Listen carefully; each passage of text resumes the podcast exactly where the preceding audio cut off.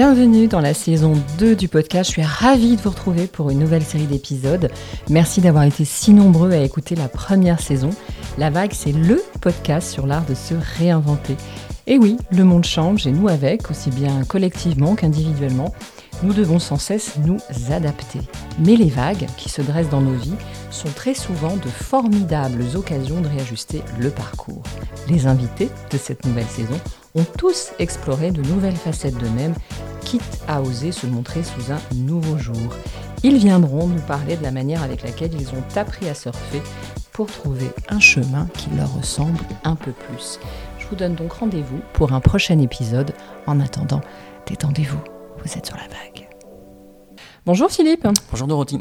Merci d'avoir accepté cette invitation euh, sur le podcast. Je voudrais qu'on remercie Noémie qui nous a mis en lien euh, voilà, lors d'un événement euh, qui n'était pas du tout voilà, fait pour nous rencontrer, mais en tout cas, voilà, c'est c'est l'avantage de ce podcast, c'est que ça crée parfois des, liens et des connexions inattendues. Est-ce que tu peux nous parler de toi? Alors, en commençant évidemment par le début, tu es prof de théâtre, tu es comédien, mais auparavant, tu as eu une vie euh, tout autre. Euh, j'ai, fait, énormément de métiers. Euh. Bon, déjà, le théâtre, j'ai commencé pendant mes cours en, BTS. En fait, les, les profs nous trouvaient un peu trop, un peu trop timides et, ils nous ont inscrits à des cours à, la, à la ferme du Buisson. Donc, c'est, on reste en, Seine-et-Marne. Mhm. Et bah, de là, j'ai pris, j'ai pris goût. Donc ça, c'était dans les années 90. Et depuis, j'ai pas arrêté en fait de, de faire du théâtre régulièrement. Donc j'en ai fait en amateur. Et après euh, le service militaire, je suis descendu dans le sud. Et, euh, et là, j'ai continué le théâtre. Et comme j'avais un petit peu d'expérience, j'étais élève en amateur, mais en même temps, je donnais aussi des cours euh, à ce qu'on appelle, ce que le professeur appelait des élèves pré-pro. Donc, et j'étais en même temps au cours, au cours professionnel, entre guillemets. Ok. Donc voilà ce, ce, parcours un peu atypique. Donc là-bas, j'ai rencontré ma femme aussi pour la petite histoire. Et euh, après, euh, on a voulu essayer de développer un peu plus le métier. On est, on est monté en région parisienne pour être comédien. Et ben là, on n'est pas tout seul. Donc au bout d'un moment, il a fallu euh, de nouveau travailler. Et donc, ben, j'ai trouvé le métier dans une banque dans laquelle j'ai travaillé pendant 14-16 ans. Au début, ça se passait bien, comme je t'expliquais tout à l'heure, Dorothy. C'est-à-dire que j'avais une responsable qui était plutôt. C'était une banque mutualiste, en fait. Si je ne sais pas si je peux raconter un petit Bien peu l'histoire de cette banque. Je, ne la citerai pas, mais peut-être que mes anciens collègues la, la reconnaîtront. On les salue. Voilà, exactement. Euh, c'était, d'après ce que j'ai compris, c'était 3-4 profs euh, qui. Il y avait un de leurs enfants qui avait du mal à trouver un prêt. Et donc, ils ont dit on va mutualiser nos, notre, nos moyens financiers et, euh, et, on va faire ce prêt-là. Et ça a commencé comme ça. Donc, à la base, c'est des profs, donc je pense que vous allez les profs vont peut-être reconnaître leur banque. C'est des profs qui se sont mis ensemble et, qui ont permis à d'autres profs d'avoir des prêts. Donc c'était très mutualiste, c'était très familial. Puis petit à petit, cette, euh, cette banque s'est agrandie, a trouvé un partenaire un peu plus sérieux, entre guillemets. Et euh, au début, donc, quand j'étais dans cette boîte, je pouvais, du jour au lendemain, je prévenais ma responsable, bah, demain j'ai un casting, est-ce que, est que je peux y aller? Donc elle m'autorisait. Demain j'ai un tournage, est-ce que c'est possible? Elle m'autorisait. Il y a même une fois où euh, j'ai eu la chance de donner la, réplique à Lucchini, où le, tournage devait durer un jour, puis il a été prolongé deux jours, trois jours, et tous les jours j'appelais cette responsable et je demandais à, repousser et elle a accepté. Et puis au fil des années, c'est devenu beaucoup plus sérieux cette banque, et euh, donc ça c'était moins, moins possible du jour au lendemain que je puisse poser des jours, euh, sachant que c'est un métier où des fois voilà, ça, ça, peut aller très vite. Ça peut être du jour au lendemain ou la semaine d'après, mais il y a des obligations dans la, dans la banque qui ne permettent pas de d'avoir des jours, euh, des jours comme ça. Donc ce que tu es en train d'expliquer, c'est que pendant des années, tu as cumulé euh, à la fois ton métier de banquier et ton métier de comédien. Exactement. À l'origine, tu as fait des études de théâtre ou des études d'économie? À l'origine, je n'ai pas fait des études de théâtre, euh, j'ai appris un peu sur le tas. Et oui, exactement, j'ai fait des études d'économie, j'ai fait un bac B à l'époque, donc c'est un bac économique. Qu'est-ce que tu projetais à ce moment-là? J'imagine que si déjà tu avais, tu t'étais orienté euh, dans l'économie, c'est que tu avais déjà une vision d'un métier en particulier. Pas du tout. Pas du tout. comme à beaucoup. La exactement. Moi, à la base, je voulais faire de l'informatique, mais mes parents n'y ont pas cru entre guillemets. Et mes, parents sont profs. Et ils voyaient que le commerce était. Euh, enfin, ils lisaient dans les journaux que le commerce était appelé à se développer, qu'on avait besoin de commerciaux. Mm-hmm. C'est pas mon truc. Donc, je me suis dirigé vers l'économie, voilà, pour faire un BTS action commerciale. Donc pareil, pour des études courtes pour être vite sur le, sur le milieu du travail. J'ai fait un BTS en alternance, donc j'ai travaillé aussi en entreprise. Très bien. Mais tout le côté commercial me plaisait pas, entre guillemets. Tu voyais que ça t'allait. Ouais, ça te- Démarcher des gens, ouais, ça me, ça me plaisait pas, entre guillemets. Mhm. Puis on voit l'envers du décor. J'ai travaillé, euh, peut-être que l'entreprise se reconnaîtra, j'espère pas. J'ai travaillé dans une boîte qui travaillait, qui, qui faisait du film, euh, du film de protection. Euh, Quand vous, vous faites une maison, il y a souvent un film en dessous, Ouais. un film Polyane. Mhm. Et à un moment, elle a eu une conversation avec le Louvre qui cherchait des filtres, euh, des films pour filtrer. Ils étaient en train de rénover le, le- le Louvre et pour être compétitif, il dit bon, on va le teindre en jaune et comme ça, on fera croire que c'est un, un film anti-UV. J'ai vu, ouais, j'ai vu l'envers du décor où le, Et ça t'a pas plu Exactement, où Ouais, les gens étaient prêts à vendre n'importe quoi Oui, pour avoir le marché et pas correspondre à, à ce que le client cherchait. Donc Ça- oui, ça m'a pas plu. ouais, ça collait pas. Donc j'ai fait un, BTS Action Co, je l'ai eu. J'ai eu la chance de, après d'avoir une équivalence, d'avoir une équivalence directement avec la licence, ce qui se fait plus maintenant, je crois. Donc j'ai pu continuer après euh, à la licence. Et euh, je ne sais pas pourquoi, mais mes parents étant profs, peut-être ça vient de là, euh, l'envie de transmettre. Et donc à la fin du BTS, est-ce que je continue sur le milieu du travail dans quelque chose qui me plaît pas? Non. Donc avec la licence, on a la possibilité d'être, euh, de passer le, à l'époque l'IUFM. Donc il fallait bac plus 3, donc j'ai eu la, la licence. Et après, je me suis orienté vers un an d'IUFM. Donc c'était l'enseignement, tout. C'était transmettre. Ouais, c'était transmettre. Exactement. Et comme je te disais tout à l'heure, 0,42% de réussite au CAPET et co-gestion commerce. Ouais. Donc bah, je ne l'ai pas eu. hein. Les probabilités étant ce qu'elles En sont. fait, c'était Voilà. bien l'enseignement, mais c'était pas l'économie. C'était ça, en fait. ouais, exactement. Et puis, euh, c'était à l'époque où il y avait encore le service militaire, donc euh, à 25-26 ans, parce que j'ai eu la chance de faire une préparation militaire, donc j'ai pu décaler un petit peu ce qui, ce qui tombait au nez de tous les, les hommes de l'époque. Et donc, j'ai fait le service militaire à 25-26 ans, un an, a permis de réfléchir. J'ai fini le service militaire, et là, je me suis dit, euh, j'ai habité là en région parisienne, euh, bon, je vais descendre dans le sud, mes parents avaient un appartement là-bas, et donc j'ai pris. euh, j'avais une petite Renault 5 et j'ai tout mis dedans et, et j'ai déménagé comme ça dans le sud.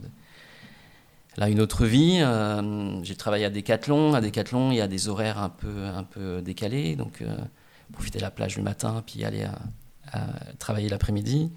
Et puis je trouve un cours de théâtre là-bas, un prof qui s'appelle Dimi. Là, je peux dire son nom parce qu'il m'a, il m'a beaucoup poussé là-dedans. Il a cru en moi assez rapidement. Comme il avait vu que j'avais fait des choses un peu euh, sur Paris, parce que j'avais fait de la figuration, j'avais des photos, etc. Euh, je prenais des cours avec des amateurs, les, adultes.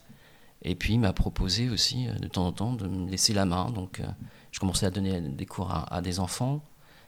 Ils avaient un, secteur professionnel, ils, donnaient des cours aussi au niveau professionnel. En formation 3 ans pour que les, les, comédiens en fassent leur métier. Et juste avant, il y avait un cours, ce qu'il appelait un cours pré-pro, pour des gens avant qu'ils ne passent à ce cours-là. Et donc là, il m'a laissé la main euh, pour donner des cours en, en pré-pro. Très bien. Est-ce que tu peux revenir sur, parce que tu nous as dit tout à l'heure que euh, tu as fait pendant longtemps, tu as mené pendant longtemps en parallèle à la fois ton métier Exactement, de banquier ouais. et ton métier de, de comédien. Comment on en vient à ce moment, je dirais, euh, le climax qui fait que tu, d'abord, ce n'est plus compatible. Exactement. Et en plus, toi, tu sens vraiment euh, au plus profond de toi que ce n'est absolument plus Ouais, ouais. possible. Euh, ça se manifeste par un burn-out. Tu peux nous en parler un Tout peu de cette, fait. de cette période sûr, où tu oui, as senti.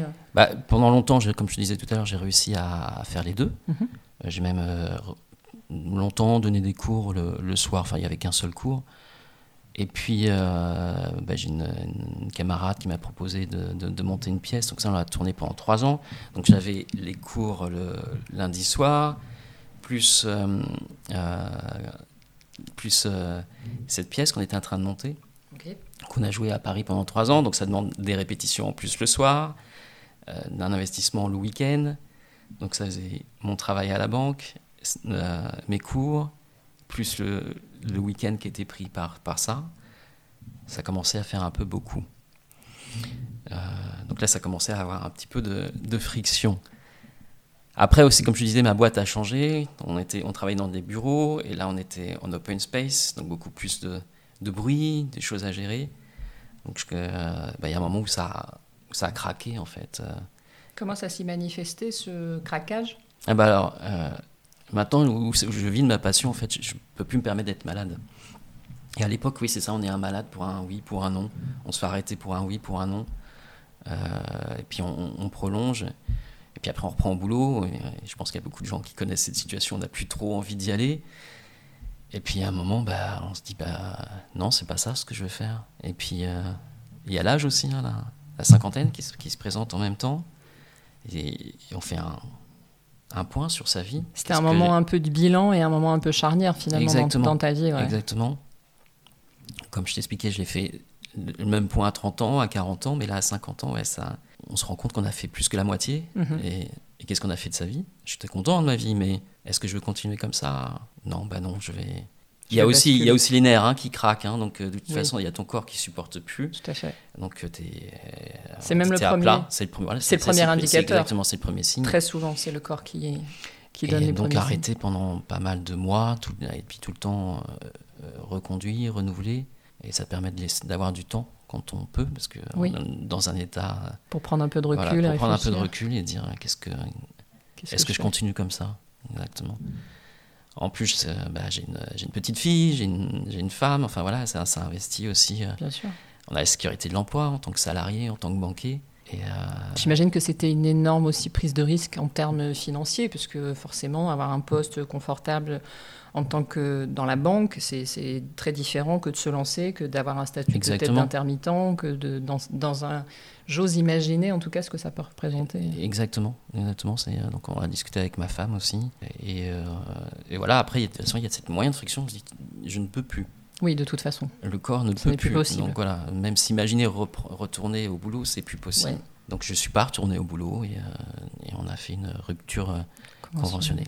Voilà, très bien.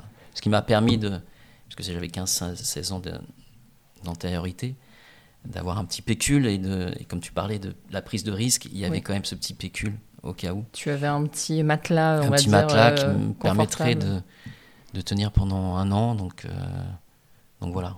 Donc tu as pris ça. Donc j'ai pris ça et euh, je l'ai fait différemment parce que je t'avais expliqué tout à l'heure que à 30 ans j'avais essayé aussi de me lancer dans le métier de comédien, mais je ne voulais être que comédien. Et personne ne vous attend dans ce métier que pour ça. Mhm. Et, euh, et, donc là, maintenant, je l'ai fait plus intelligemment, entre, entre guillemets. Tu l'as structuré. Je l'ai structuré. Beaucoup plus. En, en, donnant des cours, en fait, pour avoir des revenus Bien sûr. réguliers. Ouais. ouais. Est-ce qu'à ce moment-là, euh, si tu arrives à te remettre euh, dans la perspective, dans, l'état d'esprit dans lequel tu étais à ce moment-là, est-ce qu'il y a eu des choses qui t'ont aidé à, opérer ce basculement? Quand je dis des choses, c'est évidemment d'avoir un entourage, tu l'as dit, et ça c'est hyper important parce que c'est vraiment le soutien dont on a besoin à ce moment-là. Mais est-ce que tu as fait des rencontres? Est-ce que tu avais des pratiques euh, spirituelles comme le yoga, la méditation? Est-ce que tu consultais un psy? Mmh. Est-ce que tu voyais une énergéticienne Je ne sais pas? Parce que très souvent, euh, moi j'en parle un peu sur, ce, sur le podcast parce que souvent les gens que je rencontre euh, qui viennent parler euh, devant ce micro, souvent ont fait l'expérience mmh. de, pratiques qui les ont aidés. La chance que j'ai, c'est que ma, ma, femme, je l'ai rencontrée, j'ai oublié de le préciser tout à l'heure, dans cette école de grâce, où elle voulait aussi être comédienne, et elle était dans la formation pro. Et j'avais eu l'occasion, puisque j'avais déjà un petit peu d'expérience, que je donnais des cours avec les pré-pros, mhm. le prof m'a aussi intégré avec euh, les cours pro. Je ne pouvais pas avoir le diplôme, j'étais trop vieux. Mais voilà, au moins je faisais partie de cette, de cette école pendant un an. Tout ça pour te dire que bah, forcément, c'était plus facile d'avoir le soutien de quelqu'un qui a la même passion. Exactement. Qui a essayé de faire le même métier et qui voit que toi, peut-être, tu peux, tu peux y arriver. Donc, bah oui, vas-y. Euh, oui, quelqu'un qui te porte et qui, même qui t'encourage à y aller. Voilà, et qui est passé par les, le même questionnement, se dire est-ce que je fais un métier voilà, où, salarié, j'ai un revenu régulier, où je me lance? C'est vrai qu'en couple, on peut pas. Non. Il y en a qui le font, mais on peut pas être à deux. Tu avais un socle euh, solide. Voilà. Un socle familial solide pour t'y aider. Et quelqu'un qui comprend la, passion. Bien sûr. Et, euh, la volonté d'en vivre. C'est le premier conseil d'ailleurs qu'on pourrait donner, je pense, aux gens qui opèrent un basculement de vie comme ça. C'est de se faire aider. Alors, c'est pas forcément d'ailleurs dans son cercle familial qu'on le trouve, mais en tout cas, c'est de se faire aider par quelqu'un euh, qui croient en vous parce que c'est voilà, la, seule façon, surtout de parce qu'il y a plein de gens, vous allez rencontrer plein de gens qui vont se qui vont vous décourager parce qu'ils vont projeter sur vous leurs propres peurs, leurs propres doutes et dire non non n'y va pas, tu te rends compte, tu vas lâcher un poste hyper confortable, etc. Donc la première, je pense, euh, Pierre. à l'édifice, c'est de s'entourer des bonnes personnes, déjà. Après, oui, pour revenir à ce que tu dis, euh, je vais pas dire j'ai eu la chance, mais mon frère a fait un, burn-out aussi euh, six mois avant moi. Donc, euh, ça a été... il, travaillait aussi dans la banque. Donc, Donc c'est un bon exemple. Il a enfin, il un contre-exemple pour mes parents, on va dire. Ah. c'est la question que j'allais te poser aussi, parce qu'effectivement, pour pour ses parents, c'est pas facile d'annoncer, parce que j'imagine que les parents ont une vision très comment dire, c'est très réconfortant de se dire qu'on a, on a un fils qui a un poste euh, super confortable dans la banque, etc., et qui du jour au lendemain veut tout arrêter pour faire du théâtre. Il y a encore toujours cette image un peu de saltimbanque, et c'est souvent malheureusement pas bien perçu. Oui, Enfin, j'imagine. Bien sûr. Ouais, ils ne m'ont pas forcément suivi dans cette passion euh, lorsque j'ai commencé à, l'amorcer, même avant le, le burn-out. Mais là, comme je dis, comme il y a mon frère qui était passé par là, et que je suis passé par des étapes très difficiles aussi. Ils ont préféré me voir heureux dans un métier où je gagne peut-être moins et plus, euh, moins sécurisant, dans, voilà, mais au moins plus épanoui que de me voir malheureux voilà, dans, dans l'emploi de salarié. Oui. Donc il y avait tu as eu la chance d'avoir un contre-exemple euh, avant toi qui effectivement peut-être a préparé. C'est moi l'aîné, d'habitude c'est moi qui, qui amorcé les choses, mais là c'est mon frère qui a amorcé. Et tout à l'heure tu parlais de, de moyens aussi de s'en sortir, je suis passé aussi par la sophrologie. Mhm. Euh, donc un moyen de... On, est en friction, on est en, on est en tension, le corps il a besoin de se calmer aussi. Hein. Alors bien sûr, la, réponse, heureusement, le médecin n'a pas été la réponse immédiate. Mais souvent, la réponse des médecins, c'est les médicaments hein, pour te, quand tu es dans cette situation-là. Mhm. Donc j'ai été sous, sous antidépresseurs et, et toute la clique. Et, euh, mais je voulais quand même trouver autre chose. Donc je suis passé par la sophrologie. Sophrologie permet de d'apaiser. Exactement, d'avoir ce moment de calme. Je pense que tu connais. Oui. Je crois que tu as déjà eu des invités. Euh, voilà, oui, tu as vraiment ce moment où, euh, pour ceux qui ne connaissent pas, on essaie de se mettre dans une situation entre la, le, sommeil et juste avant qu'on s'endorme, en fait. Exactement. L'état sophrologique. Et on est bien. Tout à fait. on est bien dans, ce moment-là. apaisant, oui. Et on a ce, ça se rapproche du yoga, on travaille aussi sur la respiration même respiration qu'on travaille au théâtre, hein, de toute façon. Donc c'est des exercices que je connaissais, mais oui, ça faisait du bien euh, d'avoir ces moments-là. D'accord. ces moments-là. Donc c'était une sophrologie, elle, la prof de sophrologie les faisait en 10 séances, et après nous donnait les clés, en fait, pour pouvoir après euh, le faire tout seul. Donc, euh, c'est une pratique que tu as gardée? J'en fais moins maintenant, mais je ne sais pas si tu en as déjà parlé à l'antenne, il y a aussi ce qu'on appelle le TRM de Schultz, je crois, mhm. qui permet en, en, 10 étapes d'être dans un état. Donc ne serait-ce qu'avec la respiration, au moment de stress, je ne dis pas que j'arrive à chaque fois, mais on respire et, et voilà, on est, on est bien. Donc c'est plus des automatismes, on n'est pas obligé, pour ceux qui seraient intéressés par ça, de tout le temps passer par ces 20 minutes, une demi-heure. On peut avoir un moment donné, voilà. C'est une pratique que tu as euh, pas forcément garder sur le long terme, mais en tout cas, c'est des petits, des petits tips que tu, voilà, que tu entretiens quand vraiment tu sens des périodes de stress. Exactement, ou, dans des journées très chargées. Le, mardi, je fais 9h, 23h, et j'arrive à avoir des petites pauses d'une heure. Donc tu manges pendant une demi-heure, et puis après, tu te poses pendant 15 minutes et, tu respires. Tu arrives à redescendre comme ça. Ça permet bah, de, retrouver de l'énergie aussi pour, pour la suite. Et de redescendre un peu les, les pressions, tout à fait. Aujourd'hui, quand tu euh, reviens, quand tu repenses à cette période un peu euh, douloureuse, mais en même temps euh, aussi qui a été hyper formatrice, qu'est-ce que tu retiens de, qu'est-ce que ça t'a appris sur toi? Il y, a, une phrase que j'aime bien, c'est on a deux vies. La première, c'est quand on pense qu'on n'a qu'une vie, et la deuxième, c'est quand on sait qu'on n'a qu'une vie. Et je pense que c'est ce basculement-là qui est intéressant. C'était dur, hein, mais bah voilà, tu me vois avec la banane, peut-être que tu m'aurais pas connu comme ça, voilà. maintenant, je, me trouve épanoui. Je fais un métier que j'aime. Tu me nourris le plus, c'est les cours, mais j'aime euh, travailler avec mes élèves. Et euh, voilà, c'est ça. C'est, euh, ça donne un sens à ma vie. Et aujourd'hui, est-ce que tu penses qu'il y aurait encore une, évolution? Est-ce que tu, sens que tu n'as pas été au bout du cheminement? Tu pourrais encore aller plus ah loin? ah bah bien sûr, bien sûr. ça me rassure. Ah bah oui, parce que non, non. Parce que pour ceux euh, qui connaissent le métier, c'est un métier très difficile. Ça fait un an que je me lance plus particulièrement dans l'audiovisuel, parce qu'avant, moi, je suis du milieu du théâtre, et personne ne vous attend. Hein. C'est des, démarches. Euh, je crois que j'ai regardé, j'ai dû faire 500 euh, demandes de casting l'année dernière, en un an. J'ai passé peut-être une vingtaine de castings, et puis après, ça se réduit, les résultats. Donc, ouais, c'est de longue haleine.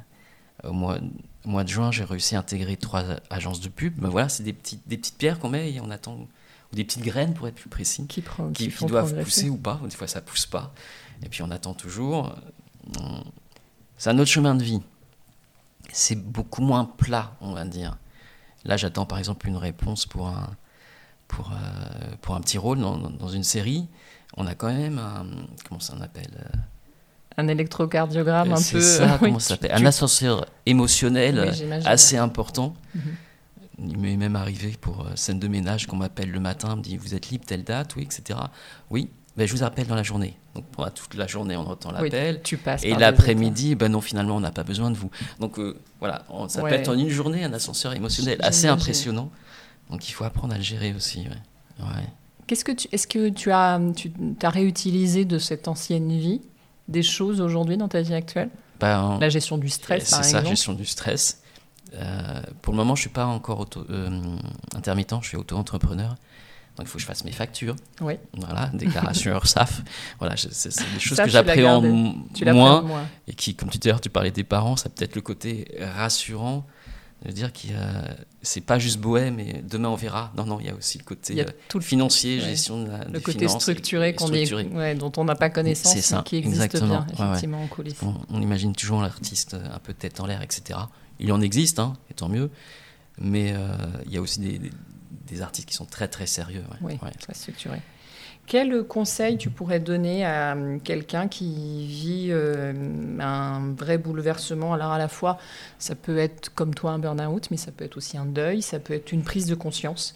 Par exemple, l'un des précédents invités que j'ai eu euh, installait des carrefours en Afrique, il avait un gros poste commercial et marketing. Il s'est rendu compte du jour au lendemain que ça lui correspondait plus.